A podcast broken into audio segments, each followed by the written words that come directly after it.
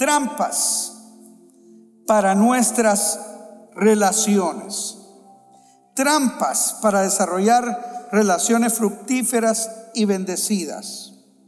El objetivo general de la serie es que podamos identificar en nuestra propia práctica de vida aquellas trampas, hermanos, aquellas barreras, aquellos obstáculos en el manejo sano y bíblico de nuestras relaciones en todos los niveles, desde nuestra relación con Dios, nuestra relación con nuestra pareja, nuestro esposo, nuestra esposa, eh, la relación con nuestros hijos, la relación con la familia extendida, la relación con nuestros amigos, la relación aún con las personas con las que trabajamos y nos rodean, aún el prójimo que nos encontramos en la calle y que tal vez no lo conocemos, pero para todo eso hay eh, palabra que el Señor nos da, ¿verdad? Bueno, y una de las relaciones también más importantes son entre nosotros, como hermanos, como cuerpo de Cristo, porque aquí es donde se fundamenta el, el pilar de la salvación, que es la palabra, es Jesús mismo, es la persona de Cristo Jesús. Eso es lo que predicamos. Y este día específicamente el tema que nos corresponde tiene por título atajos, atajos la tentación por la salida fácil. Y vamos a hablar de uno de esos atajos o de dos, y es la mentira y el autoengaño en las relaciones. Esto es clave, esto es importante, esto es fundamental. Mire, debemos, amados hermanos, identificar esto de los atajos eh, y sobre todo de la mentira y el autoengaño, que estos se convierten en atajos cuando hay conflictos en las relaciones.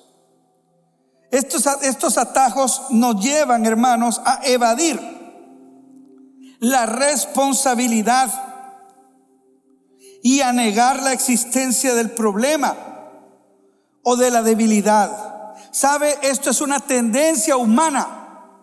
Todos tendemos a eso.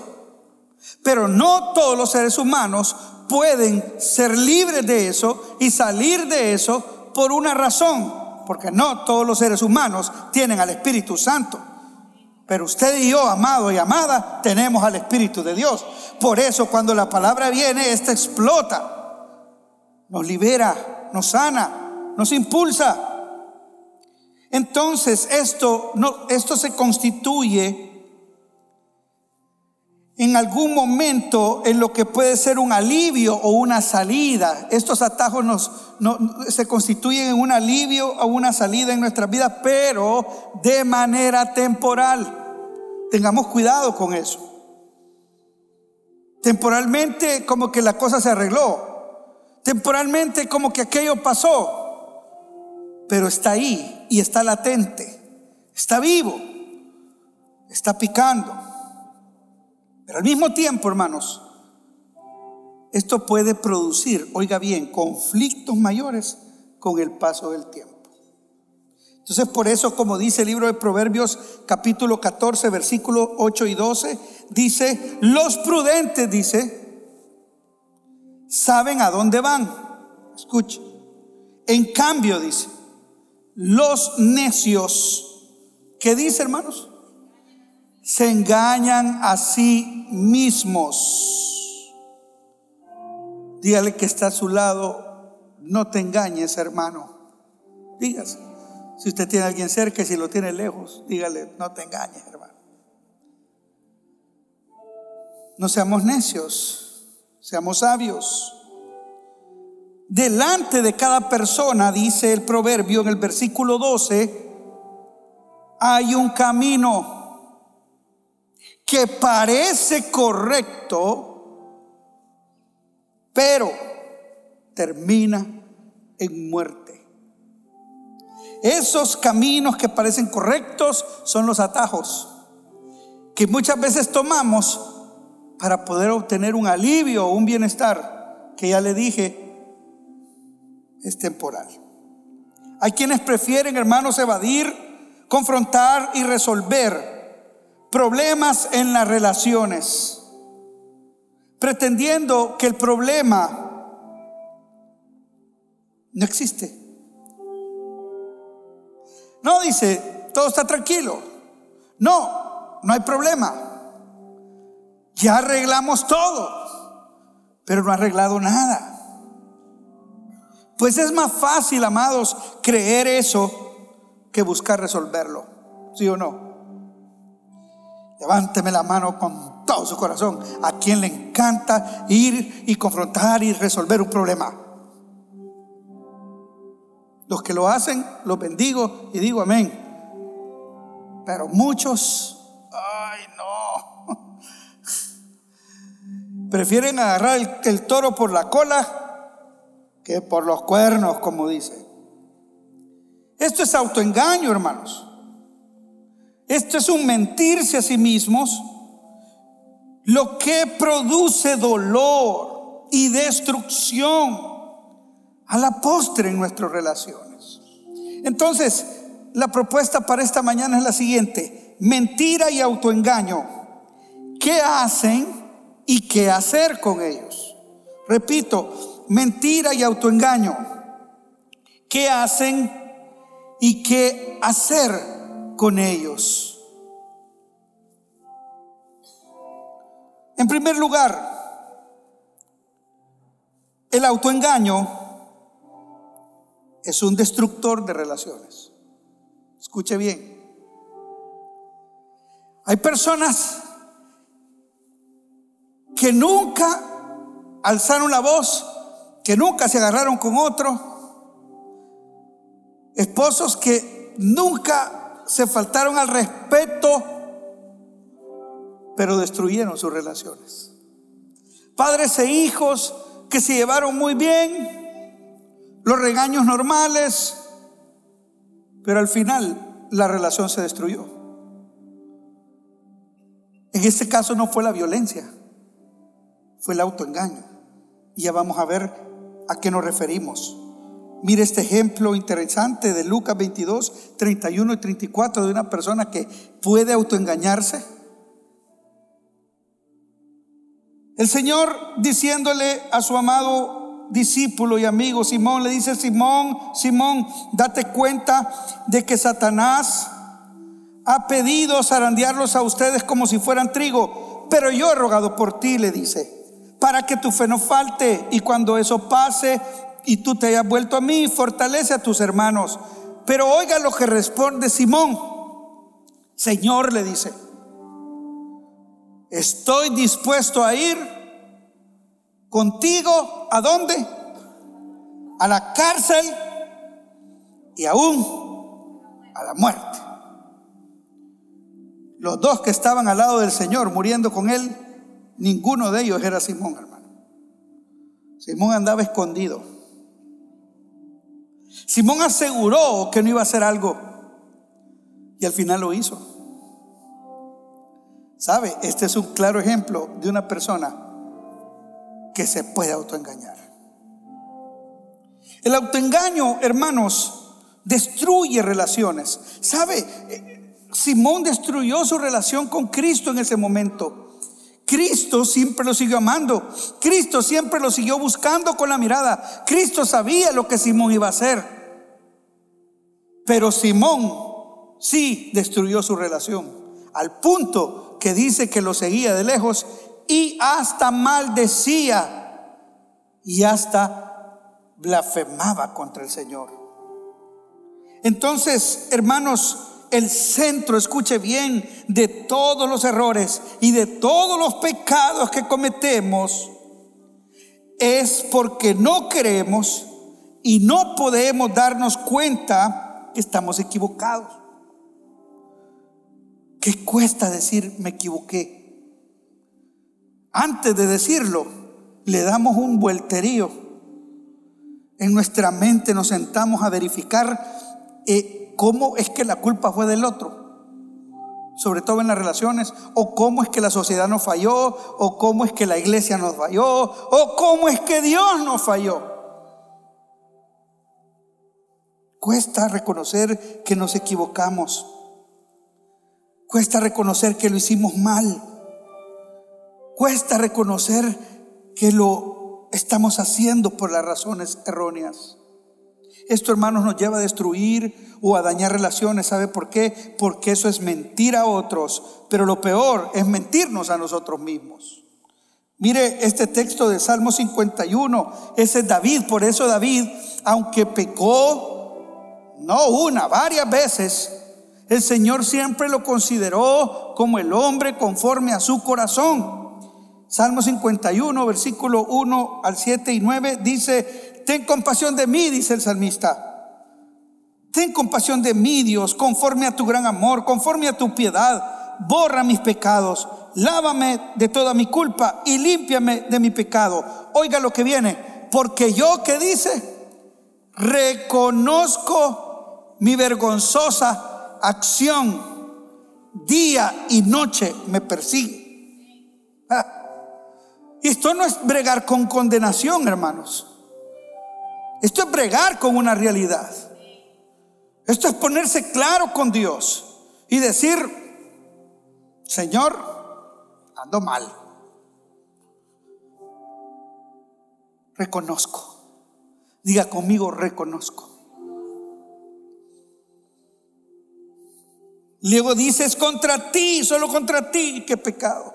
Contra nadie más, le dice el salmista, aunque se había llevado en encuentro un montón de gente y he hecho lo malo ante tus ojos. Tu sentencia contra mí es que justa.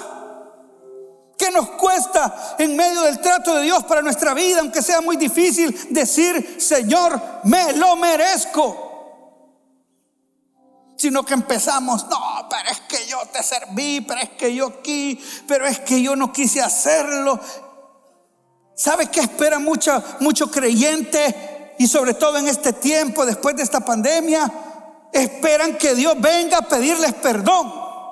Espera que Dios venga a decirle, reconozco que me equivoqué contigo, fíjate, se me fue la mano, perdóname. No, hermanos, por favor, contra ti, contra Él, solo contra Él. Y su juicio es justo. ¿Quién puede alabar al Señor por eso? Alábelo pues. Si usted solo alaba cuando le digo que Dios lo va a bendecir, pero alábelo porque usted también recibe el justo juicio de Dios. Tu sentencia justa es irreprochable porque yo nací pecador, dice, y, sí, lo soy desde el momento que mi, padre, mi madre me concibió. Y oiga lo que viene, tú amas la verdad en lo íntimo. Y me enseñas a ser sabio en lo más profundo de mi ser. Por eso dice, purifícame con hisopo y volveré a ser puro, lávame y seré blanco como la nieve. Aparta tu rostro de mis pecados y borra toda mi maldad. Qué importante, hermanos, es no tomar atajos con Dios y con los demás cuando hemos fallado. Y deseamos resolver el problema. Debemos reconocer nuestras faltas en aquello que transgredimos a Dios y a los demás. Necesitamos tomar el camino directo sin engañarnos a nosotros mismos. Mire que el texto dice, tú amas la verdad en lo íntimo. Importante frase divina porque sabe que ir directo, sin mentiras y autoengaño, hermanos, es el camino al mero centro del corazón de Dios. Porque eso es lo que Él ama. Y su resultado siempre será favorable a nuestras vidas y a nuestras relaciones. Aleluya. En segundo lugar, mentir y mentirnos a nosotros mismos atrae maldición a nuestros asuntos de vida. Eso es lo que hace la mentira y el autoengaño. Mentir, hermanos, y esconder es una práctica de vida que atrae dolor y malos resultados. Josué capítulo 7, versículo del 10 al 11, están conquistando, eh, se han consagrado al Señor, están luchando, han visto la mano de Dios, Jericó ha caído, las fortalezas han sido tomadas, esto va viento en popa, hermanos, esto, la conquista va en una ruta directa de, de victoria total y de repente la cosa empieza a salir mal.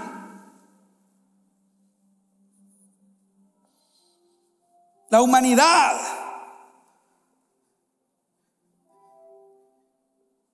Iba en un momento para muchos de gran crecimiento económico, desarrollo en, muchos, en muchas naciones. Aún aquí que cuesta, hermanos, pero íbamos, Y de repente se detuvo todo y todo salió como mal, hermano. Y uno dice, ¿qué pasó aquí? Bueno, dice Josué 7, pero el Señor le dijo a Josué, porque Josué se postró y le dijo, Señor, ¿qué pasó? Señor, ¿qué sucede? Todo iba tan bien. Te estamos sirviendo, nos hemos consagrado. Hasta hablo en lenguas. Y el Señor llega y le dice, ¿y qué estás haciendo ahí postrado? Israel ha pecado y ha desobedecido mis órdenes. Y han tomado botín cuando yo les dije que no lo tomaran. No solamente lo han tomado, sino que han, dice, mentido acerca de ello. Y lo han escondido entre sus pertenencias. Por esa razón Israel está siendo, ¿qué dice? Derrotado. Si, si razón no encontrabas, Josué, hoy te la voy a decir. ¿Sabe cuando a mí no me salen bien las cosas? Siempre tiene que haber una razón. Y mi deber como creyente es ir e inquirir en mi propia vida a ver a dónde está el problema. Por esa razón tus hombres están huyendo delante de sus enemigos lo que dice aquí es lo que dice esta versión, así es que eh, no me vaya a ver mal y no vaya a empezar, no recibo, revira contra, olvídese de eso. Ahí en su casa también usted dice aquí, ah, están malditos. ¿Sabe? Maldito se oye como, una, como un insulto, pero maldito, ¿sabe qué significa? Que la maldición está sobre esa persona. ¿Quién le ha dicho usted que Dios bendice a la gente por pecar? ¿Y por qué están tan callados, hermano? Hermanos amados,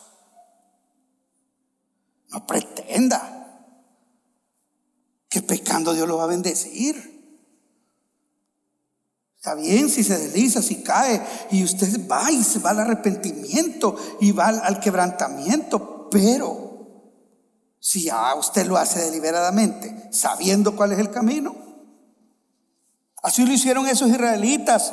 No permaneceré con ustedes a menos que se libren completamente de este pecado, les dice el Señor. Nunca, hermano, hermana, intente esconderle a Dios o con quien o quienes tenga conflictos de relaciones, lo que hay en su corazón. Y mucho menos cuando eso está infectado, está infectado de resentimiento y amargura. No dice si yo ya te perdoné. Yo ya te perdoné. Estás perdonado. Lo único es que aquí se cortó todo. Lo único es que sana distancia. Sana distancia es a un metro y medio. No, a cinco metros, es que esta es otra cosa. A mil kilómetros. No pretende esconderlo, diciendo, no es nada, no pasa nada. Y mucho menos pretender pensar que el tiempo, como dicen, sana las heridas. El tiempo no sana ninguna herida El único que puede sanar las heridas a la perfección se llama Cristo Jesús. Solo el Espíritu de Dios puede sanar una herida en el corazón. Solo el Espíritu de Dios puede sanar tu alma. No el tiempo. Más bien, al contrario, muchas veces empeora las cosas. Mire lo que, lo que dice este texto, Génesis 4, versículo 3, dice, pasó el tiempo. ¿Pasó qué, hermanos? Pasó el tiempo. Y un día Caín se le, presentó a Dios una ofrenda de los frutos que cultivaba. Por su parte, Abel escogió las primeras crías más gordas de sus ovejas y se la llevó a Dios como ofrenda. Dios recibió con mucho agrado la ofrenda de Abel, pero no recibió con el mismo gusto la ofrenda de Caín. Eso le molestó mucho a Caín y en su cara se le veía el enojo que estaba, con que estaba. Entonces Dios le pregunta a Caín, y qué importante es que Dios no le pregunta a Abel, Dios no le va, Dios no, le va a preguntar a otro qué te pasa, hermano. Dios te va a preguntar a ti directamente, porque el Señor quiere que no te engañes a ti mismo. Él quiere bendecirte, pero si tú te engañas a ti mismo, maldición, le estás abriendo puerta a la maldición. Entonces Dios le preguntó a Caín, ¿por qué estás tan triste y enojado? Si haces lo correcto, le dice, siempre te aceptaré con agrado. Pero si haces lo malo, el pecado está listo para atacarte como un león. No te dejes dominar por él. Más adelante dice que un día Caín invitó a su hermano cuando llegaron al campo. Y cuando llegaron al campo, Caín golpeó a su hermano y lo mató. Más tarde Dios le preguntó a Caín, ¿dónde está tu hermano? Caín le respondió, no lo sé, no tengo por qué cuidarlo. Entonces Dios le dijo, porque has matado a tu hermano, ¿Sabes qué va a pasar? Desde la tierra la sangre de tu hermano pide venganza. Esto no puede dejarse sin castigo. ¿Y qué le dice? Ahí sale, hermano. No tenga miedo de decirlo.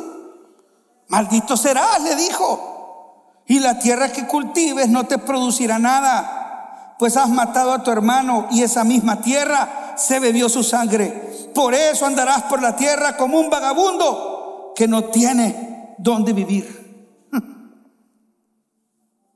¿Sabe usted que hay hermanos que andan vagabundeando? Hay hermanos que deberían poner una tour operadora de iglesias. Mire, nuevo negocio, fíjese. No era revelación. Deberían de tener un busito para llevar a todo el mundo, a todas las iglesias que han ido.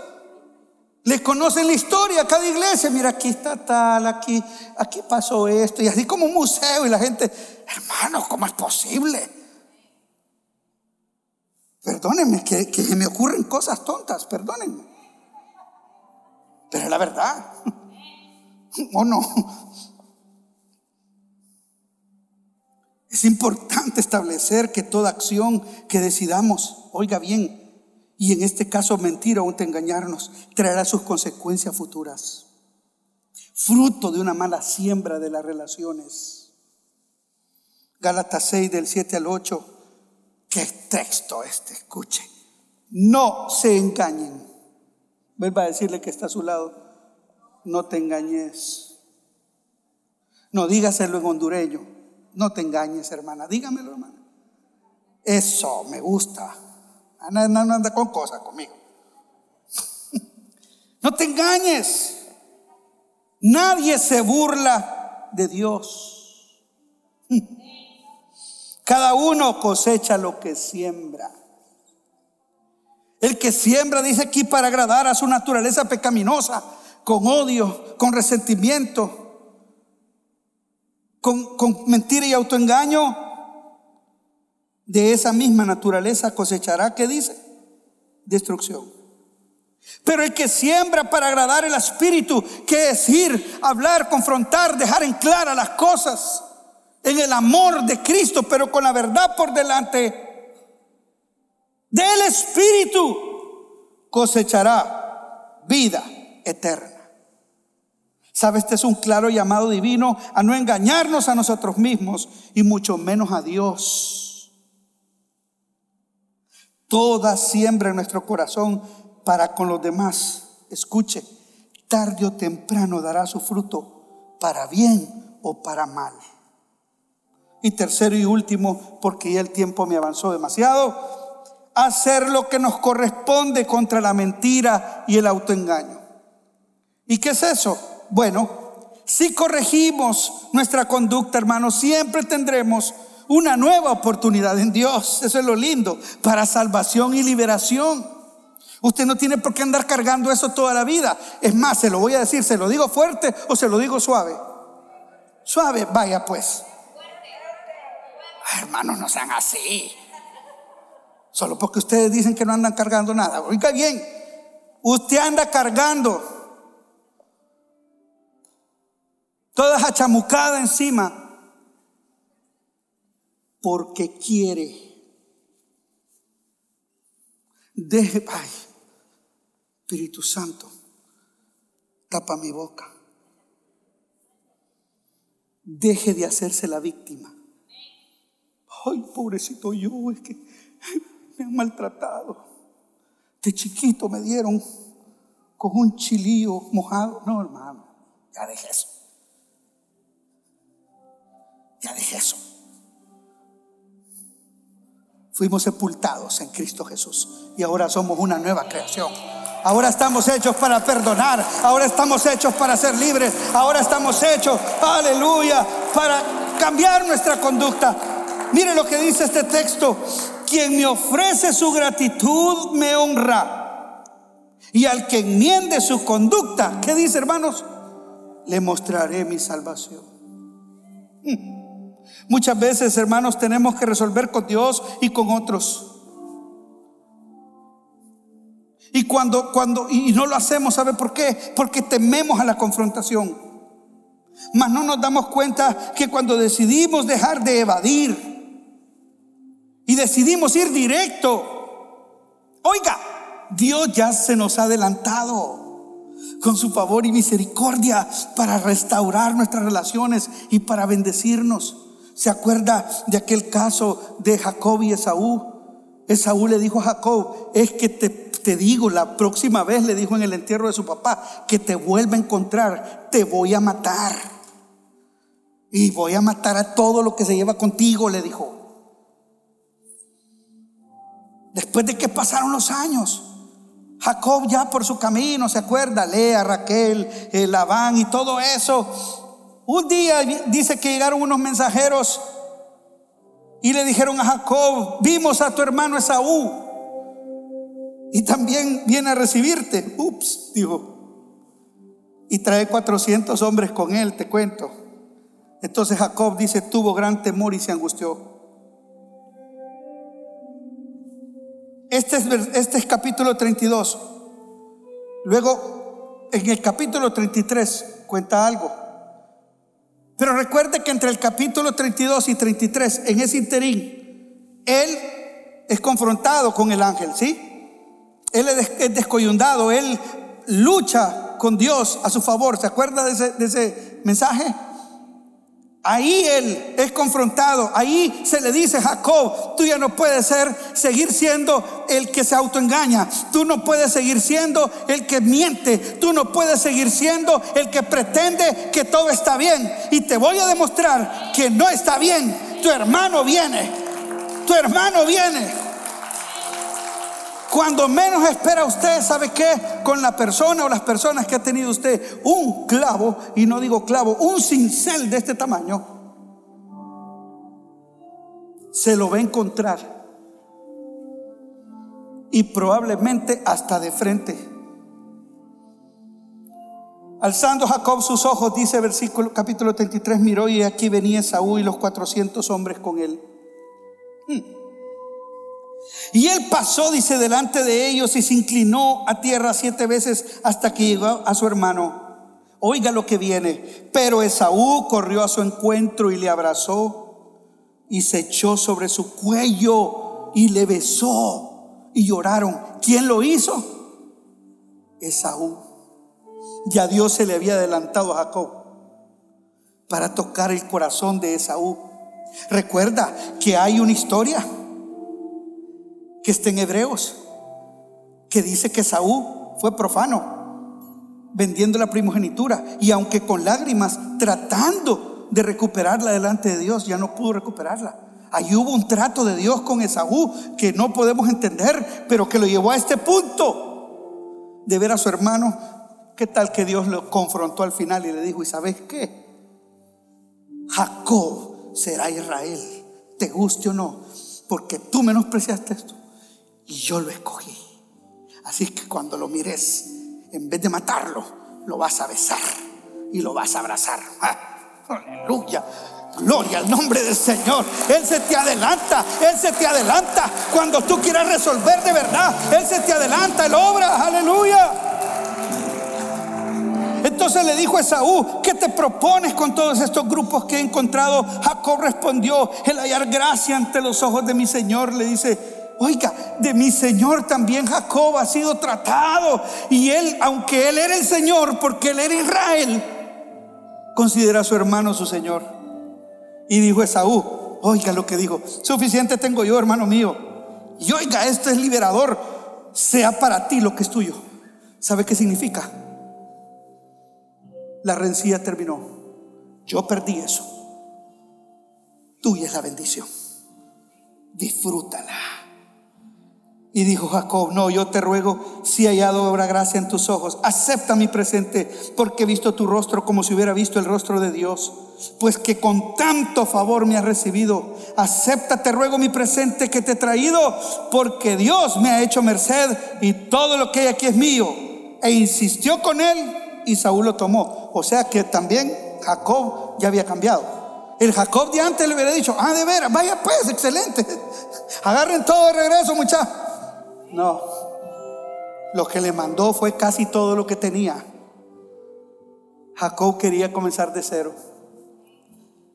Porque aprendió a enmendar, a no engañarse y a no mentirse.